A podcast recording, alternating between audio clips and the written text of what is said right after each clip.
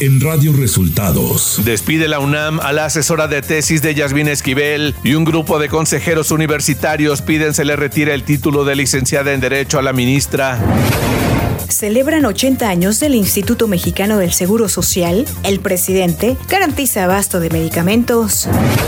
Ratifican a Omar Mejía Castelazo como subgobernador del Banco de México. Esto y más en las noticias de hoy. Este es un resumen de noticias de Radio Resultados.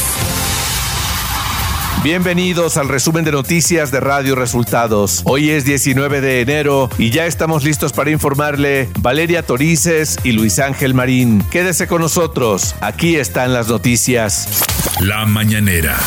Este jueves, en la conferencia de prensa del presidente Andrés Manuel López Obrador, se celebró el 80 aniversario del Instituto Mexicano del Seguro Social.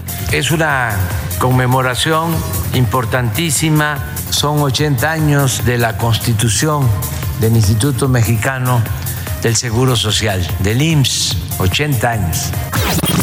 El presidente López Obrador agradeció al personal del IMSS por el apoyo que dieron a la ciudadanía durante la pandemia de COVID-19. Agradecer a todos los trabajadores del IMSS. No omitir el apoyo que aportaron en momentos difíciles de la pandemia. Fueron héroes, heroínas el mandatario sostuvo que uno de los grandes retos de su gobierno en materia de salud es garantizar el abasto de medicamentos en el sector público. Ya resolvimos el problema del abasto de los medicamentos.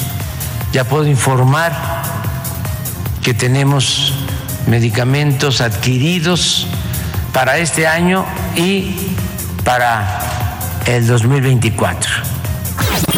El jefe del Ejecutivo dio a conocer que se encuentra en negociaciones para que el transporte aéreo de carga se haga desde el aeropuerto Felipe Ángeles. Se está buscando que los aviones de carga puedan utilizar el aeropuerto Felipe Ángeles.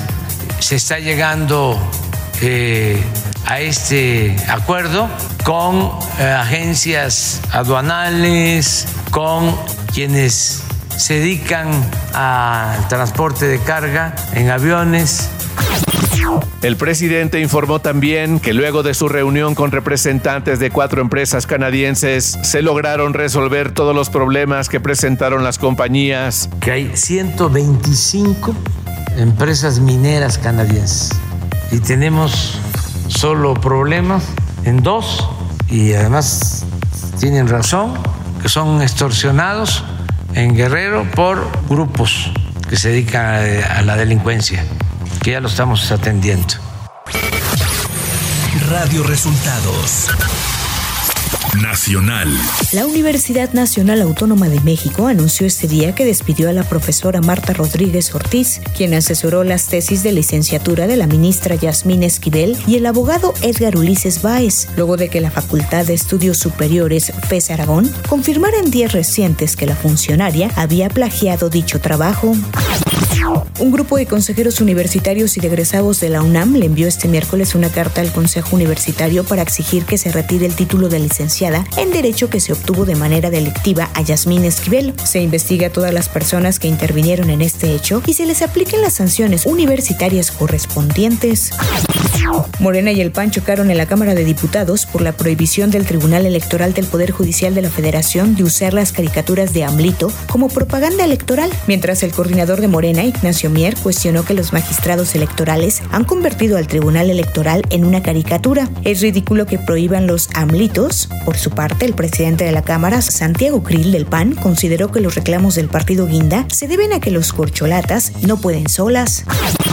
El INEGI reveló el informe de su encuesta nacional de seguridad pública urbana en la que la percepción de inseguridad de los mexicanos descendió 64.2% de un año antes. Las ciudades con mayor porcentaje de población que se siente insegura fueron Fresnillo, Zacatecas, Irapuato, Naucalpan de Juárez, Ecatepec y Ciudad Obregón. La encuesta reveló que casi dos tercios de la población de 18 y más consideraron inseguro vivir en su ciudad y existió una brecha de género con el 69.9% de mujeres que reportaron inseguridad frente al 57.4% de los hombres.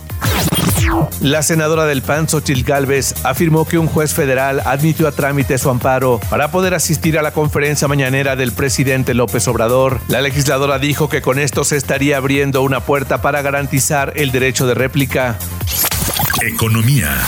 La Comisión Permanente del Congreso ratificó este miércoles la designación de Omar Mejía Castelazo como subgobernador del Banco de México, quien después de la votación rindió protesta del cargo en el que estará hasta 2030. Leopoldo Vicente Melchi García fue elegido comisionado presidente de la Comisión Reguladora de Energía CRE para el periodo 2023-2029. En sesión permanente de la Cámara de Diputados se determinó que Melchi García continúe al frente del órgano regulatorio.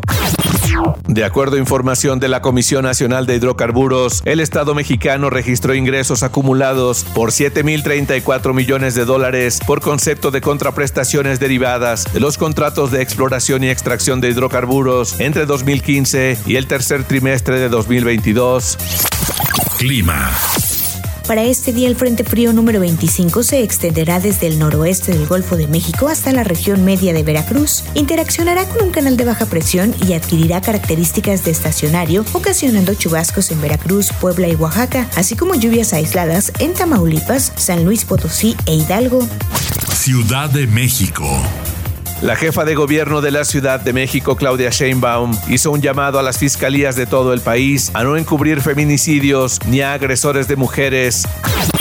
Los 12 detenidos por el atentado del periodista Ciro Gómez Leiva fueron vinculados a proceso al término de las cinco audiencias que se llevaron a cabo en las salas orales del Poder Judicial de la Ciudad de México en el reclusorio norte. A Paul Pedro, presunto líder de una célula criminal, y a su pareja sentimental Daniela N. se les fijó prisión preventiva oficiosa. Estado de México. Morena presentó ante el Instituto Nacional Electoral, INE, una queja en contra de la precandidata del PRI al gobierno del Estado de México, Alejandra del Moral, por utilizar la misma vestimenta, tipografías y colores, tanto en los spots pautados para televisión como en los más de 300 espectaculares desplegados en la entidad previo al inicio de la precampaña el pasado 14 de enero. En Michoacán, afuera de la alcaldía de Marcos Castellanos, la tarde de este miércoles fue ultimado a balazos el subdirector de Seguridad Pública Municipal, Eloy Escobar, informó la Secretaría de Seguridad Pública del Estado. Habitantes de la zona poniente de Acapulco se quedaron varados este miércoles luego de que 150 taxistas suspendieron el transporte público en protesta por el aumento de casos de extorsión. La salida de taxis colectivos se frenaron desde las 10.50 de la mañana luego de que la noche del martes una camioneta urban de pasajeros fue incendiada en las inmediaciones del mercado central ubicado en la colonia centro de Acapulco. En sesión ordinaria del Congreso Local del Estado de Nayarit se reformó el artículo 361 bis del Código Penal del Estado, por lo que ahora la penalidad por el delito de feminicidio será de 75 años y una multa superior a los 124 mil pesos. Radio Resultados. Internacional. La primera ministra de Nueva Zelanda, Jacinda Arden, anunció sorpresivamente que dejará su cargo en el mes de febrero. Ya no tengo suficiente gasolina en el tanque, dijo una emocionada Arden al hacer pública su próxima renuncia. Investigadores en Estados Unidos anunciaron este miércoles la cancelación del estudio de la vacuna contra el VIH que estaba en la última etapa de ensayos clínicos. La vacuna estaba siendo estudiada por Johnson Johnson junto con el gobierno de Estados Unidos y se congela en la fase 3 de los ensayos clínicos, informó el Instituto Nacional de Salud. La investigación de esta vacuna conocida como Mosaico comenzó en 2019 y la decisión de detener el estudio fue tomada después de que una junta independiente de monitoreo de datos determinó que la vacuna no cumplía con los requisitos. Este jueves se realizará una marcha en Lima a la que se estiman asistirán miles de manifestantes. Ha sido llamada la toma de Lima y otros colectivos sociales la han bautizado como la Marcha de los Cuatro Suyos, en referencia a la protesta que logró sacar del poder a Alberto Fujimori en el año 2000. El presidente del Congreso, José Williams, anunció este miércoles la suspensión de ciertas actividades en Palacio Legislativo que operará solo con personal indispensable ante llegada de manifestantes de diversas regiones para la toma de Lima. Por su parte, la presidenta Dina Boluarte pidió a los cientos de manifestantes de varias regiones que convergen en Lima para pedir su renuncia, que expresen en paz y calma sus reclamos. Tecnología. WhatsApp está trabajando en un nuevo formato para la migración del historial de conversaciones entre móviles con sistema operativo Android, que inicialmente será posible mediante la generación y el escaneo de un código QR. Espectáculos. Tras recaudar 30 millones de dólares en su primer fin de semana, la cinta Megan han confirmado que esta película de terror tendrá una secuela que estrenará el 17 de enero de 2025. Megan 2.0 es el título que llevará a la continuación que será escrita por Akela Cooper, guionista y creador de la historia original, Alison Williams y Violet McGraw volverán para protagonizar esta segunda entrega, en donde además Alison Williams pasará de productora ejecutiva a productora de la secuela.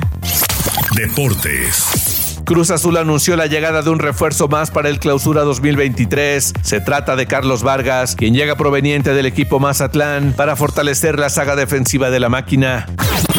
El Inter de Milán conservó el título de la Supercopa de Italia tras imponerse tres goles a cero al AC Milán en un partido disputado este miércoles en Arabia Saudita. Y hasta aquí las noticias en el resumen de Radio Resultados. Hemos informado para ustedes Valeria Torices y Luis Ángel Marín.